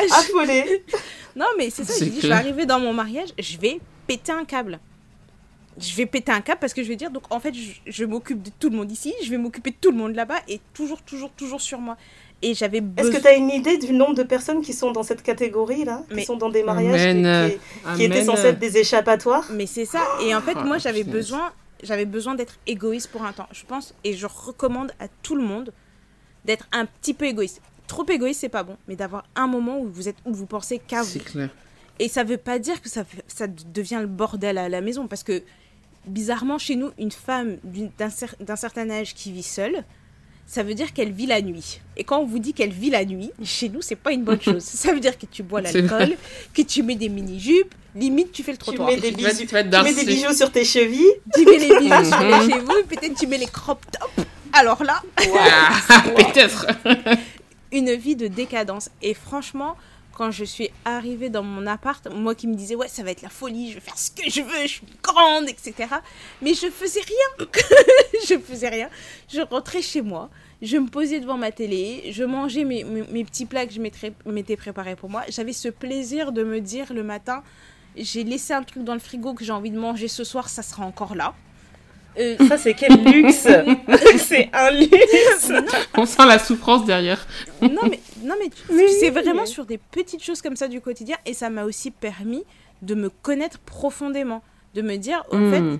ça je savais que je pouvais supporter ça je sais que je ne pourrais pas supporter tu vois Mm. moi je vois par exemple c'est c'est bête mais je vois ma mère qui passe son temps à ramasser les chaussettes de mon père parce que mon père sa spécialité c'est de rentrer du boulot regarder la télé et là où il a regardé la télé sur le canapé où il a regardé il y a toujours ses chaussettes à côté il pourrait se lever en même temps qu'il prend son portable, prendre ses chaussettes et les mettre dans le panier. Mais non, il les laisse là. Mm. Et moi, je me suis dit, bah, tu vois ça, ça va m'énerver. Donc, je ne sais Ça va t'énerver tous les jours, chaque jour que Dieu va C'est faire. clair. j'ai dit ça, ça sera pas mon, tu vois, ça sera pas mon, c'est c'est pas mon- un fardeau que je suis prête à porter. Par contre, moi, ça me dérange pas de faire à manger tous les jours. Je vois pas ça comme une charge. Ça me fait kiffer de faire à manger. Et donc, tu vois, ça m'a permis un peu de déconstruire toutes les choses qu'on m'a inculquées depuis que je suis gamine. En me disant, en fait, oui, ces choses-là, on m'a forcé à les faire, mais fondamentalement, ce sont des choses que j'aime faire. Et oui, de dissocier euh, ouais, l'héritage de ce que toi tu. Voilà. toi, tu et donc, il y a des trucs, par exemple, que j'aimais pas faire, ben, j'aime toujours pas faire. Leur passage, j'aime pas ça. C'est hmm. pas mon dada. Mais, mais tu vois, je me dis, ok, ben, maintenant, je sais que déjà, un, je, je ne subirai pas de pression de me dire, il faut que je. Pour avoir ce sentiment de liberté, je suis obligée d'aller dans mon mariage. Parce que moi, j'ai vu plein de mes petites cousines ou des petites euh, avec lesquelles on a grandi à 21 ans, 22 ans, elles étaient en train toutes en train de se marier à un moment donné. Et moi, je les prenais toutes. Je leur disais, mais vous voulez vous marier ou vous voulez faire la fête? Parce que il y en a une quand même qui m'avait dit non mais j'en ai marre quand on va quand je vais à des soirées ou des événements de famille j'en ai marre de dire que c'est mon copain. Euh, j'avais envie de dire que c'est mon mari. J'ai dit mais en fait si tu te maries pour ça c'est pas la bonne raison. Mm. non mais franchement. C'est vraiment pas la bonne raison. Et du coup il faut pas que ça devienne le mariage devienne une échappatoire que ça devienne un truc de dire bah puisque mes parents ils m'interdisent de faire ça ça ça bah comme mon mari il est amoureux de moi bah ça va me permettre de faire tout ça puisqu'il sait que j'ai envie de faire toutes ces choses là effectivement c'est vrai pour certaines femmes le mariage peut être un, une espèce d'exutoire. Mais ça peut être ouais, mais je, mais c'est pas une raison euh, suffisante moi de se dire je vais me marier c'est pas une raison suffisante ouais je suis d'accord mais c'est vraiment un truc, euh, pour moi, c'est aussi une licorne. Hein. Si tu arrives à trouver le partenaire qui te permet euh, d'être dans, dans, une union dans laquelle tu seras quand même dans ton exutoire, euh, ils sont pas enfin ils sont pas tous comme ça, on va pas se mentir. Bah, c'est vraiment la loterie, quoi. C'est la loterie. Et puis vous, vous, mariez... Si tu te maries comme ça, c'est... Si, J'imagine que si tu te maries avec, euh, dans le but d'avoir un exutoire, tu vas forcément attirer un mari qui. qui va te vendre, Je... faire avaler des couleuvres quelque temps et puis après. Il va dire T'inquiète, on va s'arranger, t'inquiète, t'inquiète. tu vas dire bien. Non, mais c'est vraiment un truc. Et pour les plus jeunes qui nous écoutent, on sait que ça. On peut pas passer pour des vieilles peaux. C'est notre truc, mais il faut vraiment prendre le temps de se poser les bonnes questions pour tout ce qu'on fait dans la vie, parce que mm. ça arrive de faire des erreurs. Mais tu vois, toi, Monima, tu t'es mariée, au moment où tu t'es mariée, tu t'es dit, ouais, c'est une super idée, je vais marier, je vais avoir mes enfants, etc. etc. Ah, moi, j'étais solde, j'étais optimiste, j'étais vendue. Plus qu'optimiste sur le truc. Et au final, t'as divorcé. Mais finalement, ton divorce, tu l'as quand même bien vécu, parce que même quand t'en parles maintenant, on sent que t'es en paix avec cette décision. Ouais, Ouais, parce que aussi, euh, j'ai la chance de pas trop écouter euh, ce que ma famille me dit. Et alors, j'ai fait beaucoup de bêtises et beaucoup d'erreurs, et c'est pas grave, c'est mon, mon chemin. Euh, mais je reviens vraiment sur ce que tu as dit, Néné. Il faut, il faut se connaître, il faut s'écouter, et il faut faire les choses. Je me suis mariée comme je, je, voulais me marier, et je me suis mariée au moment où je voulais le faire, et ça, c'est important aussi de noter. j'ai épousé mon meilleur ami aussi, tu vois. J'ai pas euh, j'ai pas cherché à combler un besoin euh, pour répondre aux normes, etc. J'ai vraiment fait les choses comme je voulais. Et d'ailleurs, ça fait beaucoup, beaucoup de, de, de débâcles dans ma famille parce que j'écoutais personne.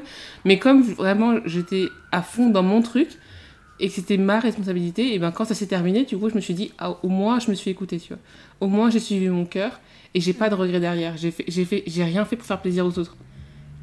Oh, euh, je pense que c'est aussi là, ça, un, un, problème qu'on a, si on veut faire plaisir, on, écoute les gens et en fait, c'est toi qui vas te retrouver avec un mec qui, que t'aimes pas.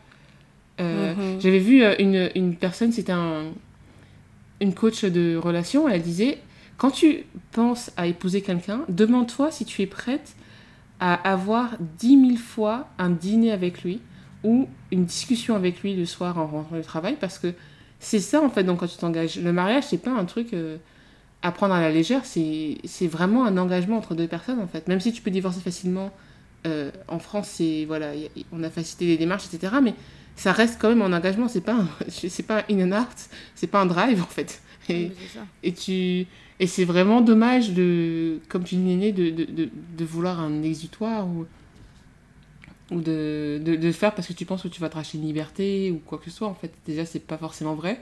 Tu vas composer avec quelqu'un qui a une autre éducation, une autre vision du monde que toi, qui va laisser ses Mhm. chaussettes partout, qui va euh, jamais, euh, jamais. Moi, ça, est-ce qu'on peut en parler deux secondes? Euh, Je permets, je me permets. Les papiers toilettes, les rouleaux des papiers toilettes. Ce sont C'est des comment personnes qui ne remplacent jamais le rouleau. Est-ce qu'on peut en parler? C'est quoi? C'est un, un complot? C'est Autonini. Vraiment, Non, mais c'est- vraiment pas un facile. truc de ouf. Moi qui ai grandi avec quatre garçons, avec quatre frères, et je, je comprends pas. Dans toute la maison, il y a le, le- le stock est là, mais ils en mettent jamais. Et parfois, tu arrives aux toilettes, tu dis mais en fait, moi quand je suis partie faire pipi ce matin, le rouleau il était à la fin. Il y a peut-être trois quatre personnes qui sont parties aux toilettes. Comment ils ont fait? C'est clair. Comment ça Incroyable. Comment ils gèrent ça? Je comprends pas. Donc, ouais. Incroyable.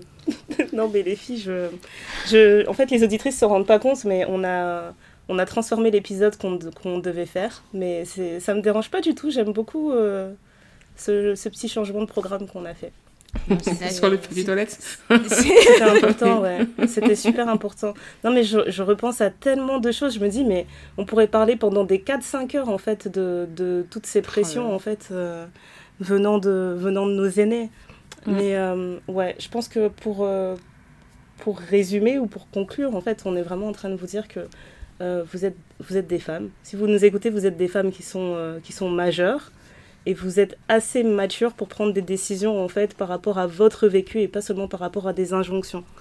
Mm. Euh, prenez, prenez vraiment votre liberté en main en fait. C'est un luxe, c'est un luxe d'être libre et, et la liberté en fait, je me rends compte plus le temps passe en fait que c'est vraiment quelque chose qu'il faut prendre. Faut pas juste penser comme ça qu'on est libre. Questionnez-vous, vraiment questionnez-vous. Oui, c'est ça. Et puis en plus, la liberté, ça peut être aussi. Nous, on est là, on parle de notre vécu. Moi, je vous raconte ce que moi j'ai vécu et comment moi je me suis sentie, où j'avais besoin vraiment d'avoir ce moment où je vivais seule. Il y a d'autres Mhm. femmes qui vont se dire bah non, moi je préfère rester chez mes parents et mettre le plus d'argent de côté parce que c'est un coût en fait. Mais la liberté, c'est de se dire que je fais ce que moi j'ai envie. Je m'occupe de Mhm. mes affaires, je regarde pas ce que fait le voisin. Je fais ce que pour Exactement. moi et il faut qu'on apprenne aussi à pas juger ce que fait l'autre parce que tant qu'on n'a pas enfin tant qu'on n'a pas la vie de l'autre, je vois pas pourquoi j'irais juger pourquoi il a fait ça, Mm. tu vois. C'est Mais souvent, Mais je trouve franchement, je me dis que si... euh, Oui, pardon, vas-y. Non, pardon, je voulais juste te dire que c'est plus facile, vraiment, et ça je le comprends avant, moi aussi je pensais que c'était juste des faflarages, les gens qui, qui jugeaient, etc. Mais je pense que ça aussi, ça démontre, comme tu disais Ndaya tout à l'heure, une vraie souffrance en fait.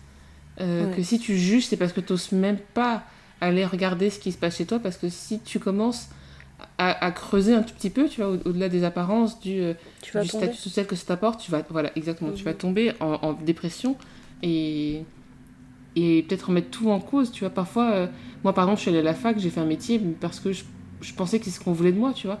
Et quand tu te retournes Mhm. et tu te dis, mais pourquoi j'ai passé 5 ans à étudier un truc qui m'intéresse pas du mais c'est ma- malheureux quand même, 5 ans de ma vie que je vais pas récupérer. C'est incroyable. certes, Incroyable. j'ai- un mal à- j'ai un métier en poche machin mais parce que mais ça m'intéresse pas au fait je suis très reconnaissante pour ce que pour ce que j'ai dans la tête mais c'est quoi le but d'une vie en fait? Est-ce que c'est et est-ce que c'est vraiment juste de suivre ce que papa et maman te disent même s'ils veulent le meilleur pour toi tu vois?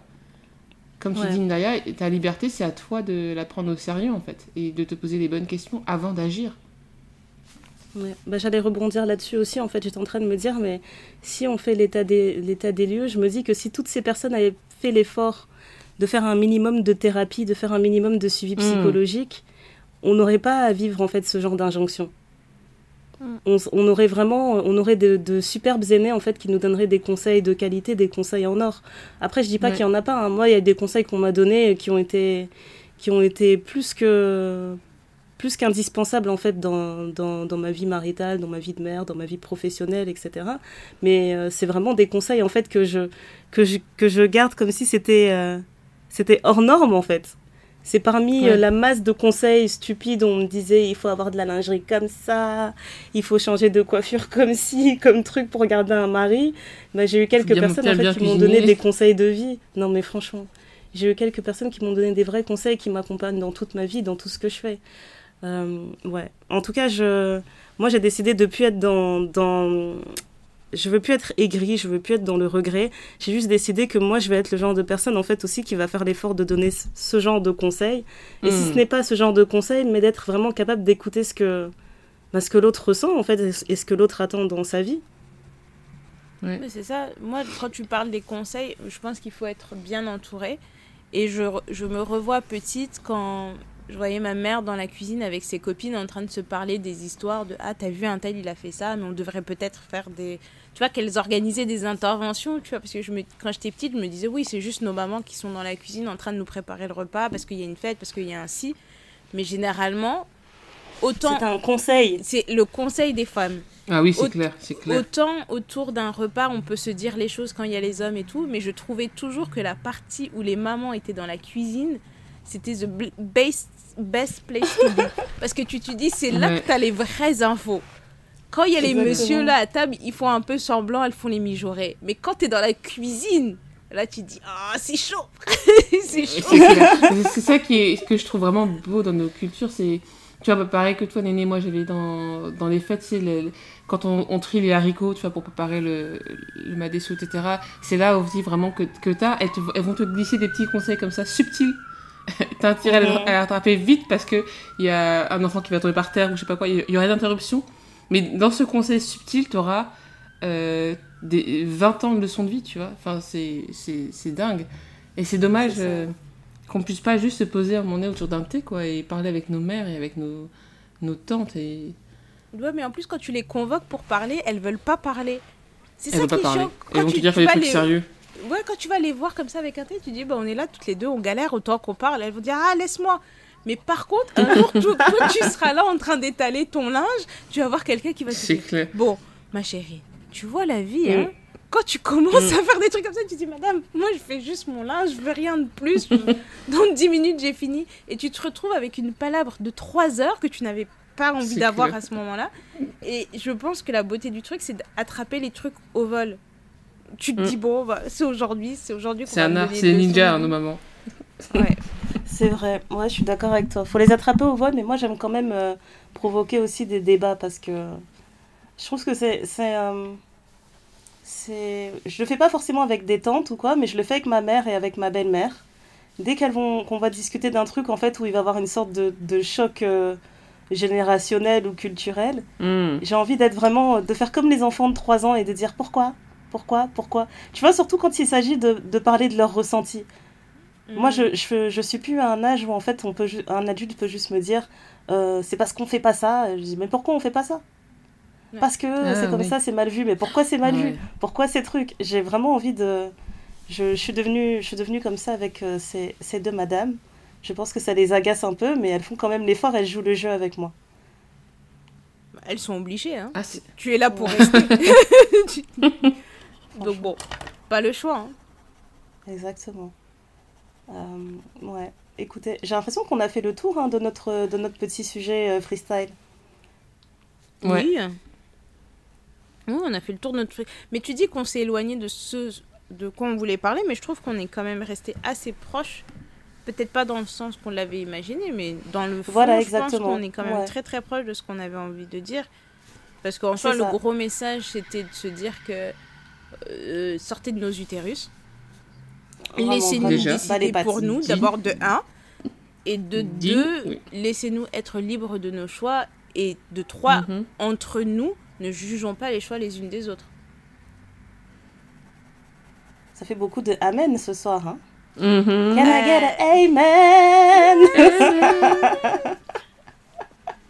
Oh là là, c'était magnifique. Mais écoute Molima, je suis trop contente que tu aies participé à cet épisode. Franchement, Euh, merci je- les filles. C'était un plaisir de d'échanger sur des sujets qui fait sont des vraiment sous-estimés. Ouais. Oui, je pense qu'on pourra même faire une partie 2, une partie 3, une partie 4. Partie Ouais, je pense 25. qu'il y a de quoi faire. ouais. on, on va faire Il y a de comme quoi faire. on va faire comme Afro Trap, partie 1, partie 2. Euh, Attends, le dernier, c'est le 11.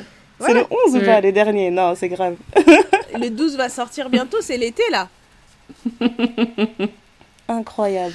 Non, c'est vraiment un plaisir. Et, et tout, le- tout le long, je pensais, je me disais quand même que les révolutions les plus fortes, c'est les celles qui sont douces, tu sais. Et je, je pense euh, à ce podcast et à ce que ça fait, en fait, parce que les gens qui écoutent, euh, et moi j'en fais partie aussi, ça fait du bien de, de savoir qu'il y a des personnes qui prennent le temps de poser ces questions-là sur les ondes et euh, de les offrir aux autres. Et euh, voilà, je vous remercie de faire ce que vous faites, les filles. C'est c'est assez merci chouette. à toi. Merci à toi. On est des et Che Guevara, c'est nous. C'est nous, Che Guevara. Ok. Les filles, vous voulez nous recommander quelque chose avant qu'on clôture? Euh, oui, on va laisser la place Euh. à, à Molima, aux invités d'abord. Ah, merci. Ah, Oui, oui, merci. bien sûr. Alors, je suis. euh, et c'est marrant parce que je ne savais pas encore qu'on allait faire euh, cet épisode. Et j'avais déjà passé quelques temps, comme quoi il n'y a pas de hasard, avec deux magnifiques femmes qui ne s'excusent pas et ne s'excuseront jamais d'être libres et de faire les choses comme elles veulent et de poser leur matrice, j'adore cette expression, sur la table.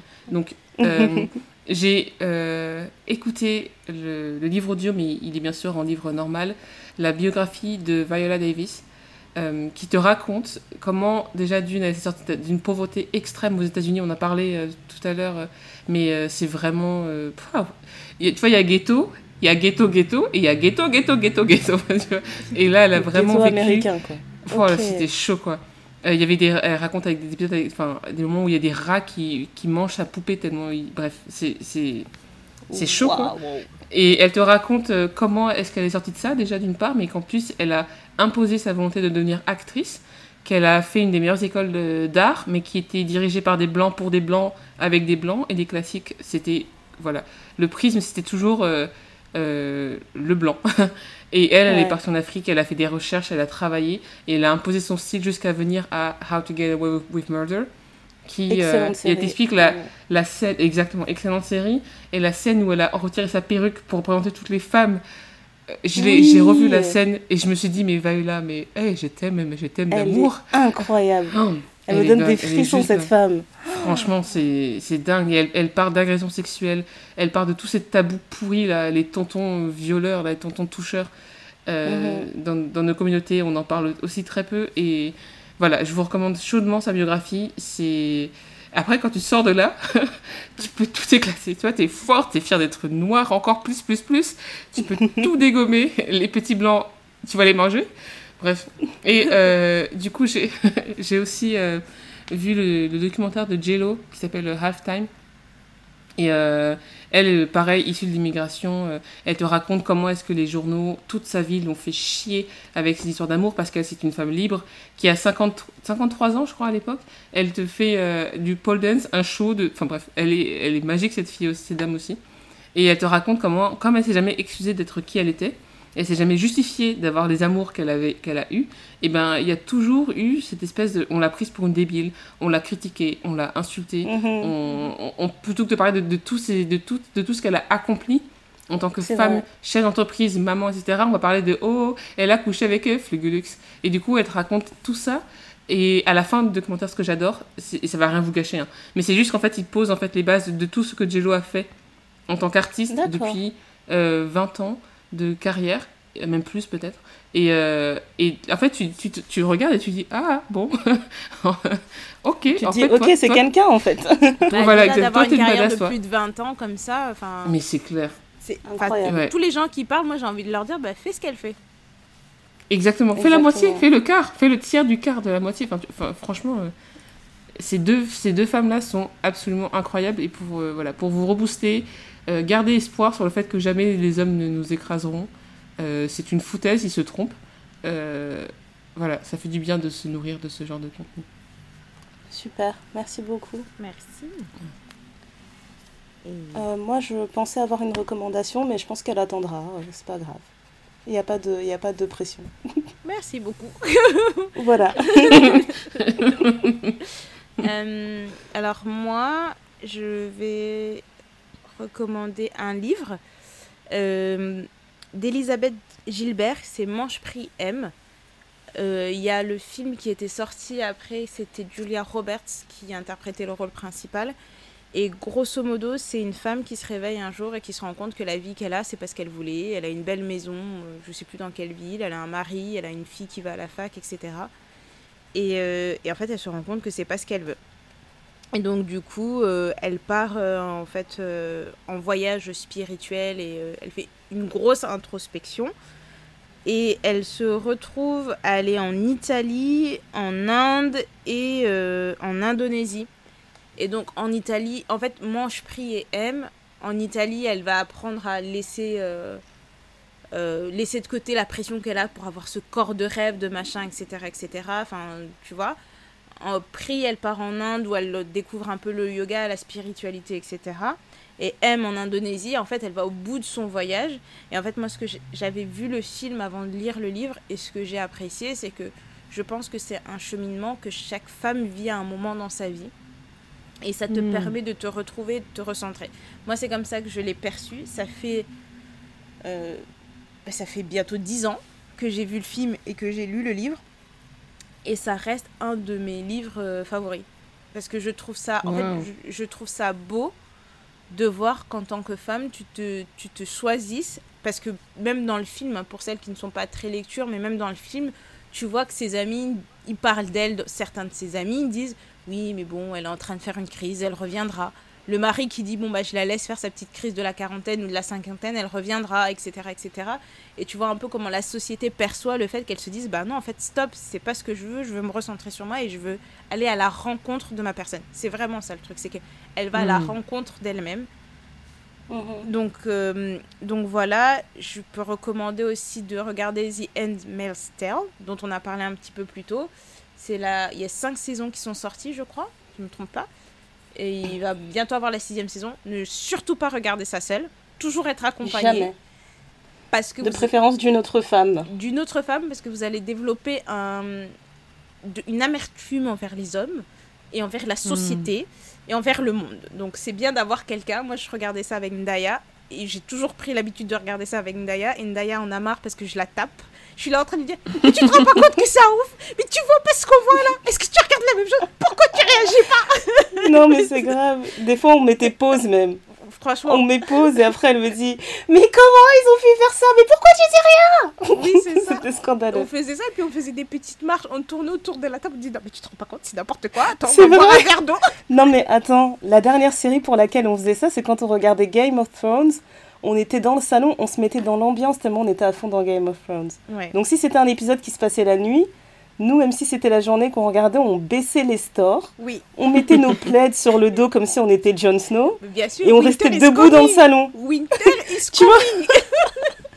tu vois comment les tontons ils regardent les infos quand il se passe des choses au pays, ils sont devant devant la télé mhm. avec la télécommande ah, dans la main. On était comme ça debout devant l'écran avec le plaid. Après, on se donnait la main, on disait Oh mon dieu, ils vont quand même pas tuer Harry à ça Ben voilà, c'est comme ça qu'on regardait Handmaid. Oui, mais par contre, Handmaid, on le regarde toujours le jour. Bizarrement, on n'a jamais regardé vrai. ça, la, nuit. c'était pas possible. Vous allez faire des cauchemars. Si vous... Tu mets ça la nuit, tu dors pas. De toute façon, peu importe l'heure à laquelle tu regardes ça, il faut que tu prévois quelque chose après. Tu peux pas juste rester là hmm. posé dans tes pensées. Ouais. C'est euh, très lourd psychologiquement. Franchement. Et je me quand même, je me suis dit que j'allais quand même lire, le livre. Mhm. Et la dernière reco que j'ai envie de faire, c'est un petit peu éloigné de ce, qu'on, de ce dont on a parlé, mais je me dis que c'est un chemin de dérive que les choses prennent. Ça s'appelle Keep Sweet, Pray and Obey. C'est un, c'est un documentaire sur Netflix en quatre parties. Chaque partie dure à peu près 55 minutes. Et en fait, c'est le chef d'une église de, des saints des derniers jours, qui est un mouvement extrémiste des Mormons. Et donc, lui est un prophète, il s'est marié avec 68 femmes. Et chaque, en fait, pour accéder au paradis ou à la vie supérieure, to Zion, comme ils disent, il faut être, avoir au moins trois femmes. Et donc, lui, à la fin, il avait des sister wives, des machins, etc. Et on s'est rendu compte que il dans ces 68 femmes, il y avait 25 femmes qui étaient underage et du coup qui étaient mineures. Et donc du coup, il y a tout un truc euh, par rapport aussi euh, au viol, etc., par rapport euh, à un peu de la manipulation. Et toutes ces femmes-là, forcément, sont obligées de, d'avoir des enfants, etc., de se multiplier, parce que bien évidemment, là-dedans, la contraception, le planning familial, ça n'existe pas et tu vois un peu la lutte de pouvoir et euh, comment il élimine ses potentiels opposants. C'est-à-dire que des hommes qui, qui fonctionnent très bien dans la société, qui comprennent très bien comment ils fonctionnent chez eux, mais que lui, il se sent menacé par ces hommes parce qu'ils sont plus intelligents ou, ou quoi au et ben il les exclut, il reprend les femmes, il redistribue les femmes et les enfants. Enfin, c'est tout un truc. Quand tu regardes ça, ça s'est passé dans les années 80-90 aux États-Unis. Euh, tu te demandes où va le monde. Voilà, très effrayant. Merci pour Mm. cette reco super flippante. voilà. Ben, on, était, C'est on a commencé par quelque chose qui fait peur. On finit par quelque chose qui fait peur. Voilà, Oui, c'est vraiment un épisode c'est euh, équilibré. horreur quoi. Faudra mettre un, un, un emoji fantôme et mettre bouh. Non mais vraiment Ouais. quoi. Là c'est film d'horreur. Mais sachant que la vraie horreur, Euh. c'est quand même le fait que les États-Unis aient reculé le droit à l'avortement. Je pense que ça, c'est le truc qui est pas fictif et qui fait un peu peur. Quoi. C'est le truc qui nous Ouais. touche le plus de tout ce qui se passe là-bas, dans Ouais. tous leurs trucs là. Donc là, maintenant, quand tu es une femme, t'es noire aux États-Unis, autant te dire que t'es. Ouah. c'est- Ouais. En fait, c'est la merde quoi. T'as une cible sur le dos. C'est la Hesse. Ouais. Ouais. Eh bien, écoute, Euh, Ndaya, on va te laisser dire le mantra.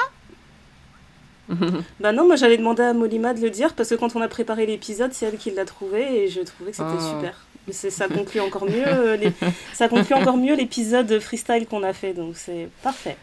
À toi Euh, l'honneur. bah, merci. Alors, ce mantra, pour donner un peu de contexte, j'ai regardé une vidéo de Maya Angelou. Je vous invite à le faire. S'appelle Maya euh, Angelou Unplugged. Sur YouTube, euh, elle lit en fait ses poèmes. Et elle disait, à un moment donné, avec tout son humour, et en même temps, c'est très cash, elle disait Men are as phenomenal as women because nature abhors imbalance. Et ce qu'elle veut dire en français, merci Ndaya pour la traduction, ou Néné, je ne sais pas. Les hommes sont aussi phénoménaux que les femmes, car la nature a horreur du déséquilibre. C'est magique. Voilà. C'est vraiment magique en fait. Et voilà, en une phrase, on a réglé toutes les, toutes les problématiques sur le féminisme et l'égalité homme-femme. C'est Soyez magnifique. pas jaloux, les copains, soyez pas jaloux. Prêtez-vous Voilà, jouer. on est les mêmes, on est ensemble. Il y a R. C'est magnifique. Ok. Bah écoutez, merci beaucoup pour cet épisode. J'espère que ça, ça vous a beaucoup plu. Et euh, je pense que ça va pouvoir créer de, beaucoup de débats en fait sur nos réseaux. J'aime bien quand l'épisode vit euh, en dehors de, de- du podcast, qu'on puisse vraiment en débattre et avoir vos retours aussi et peut-être d'autres témoignages. Euh, voilà. Merci Molima. Merci, Merci Néné. encore les filles, merci.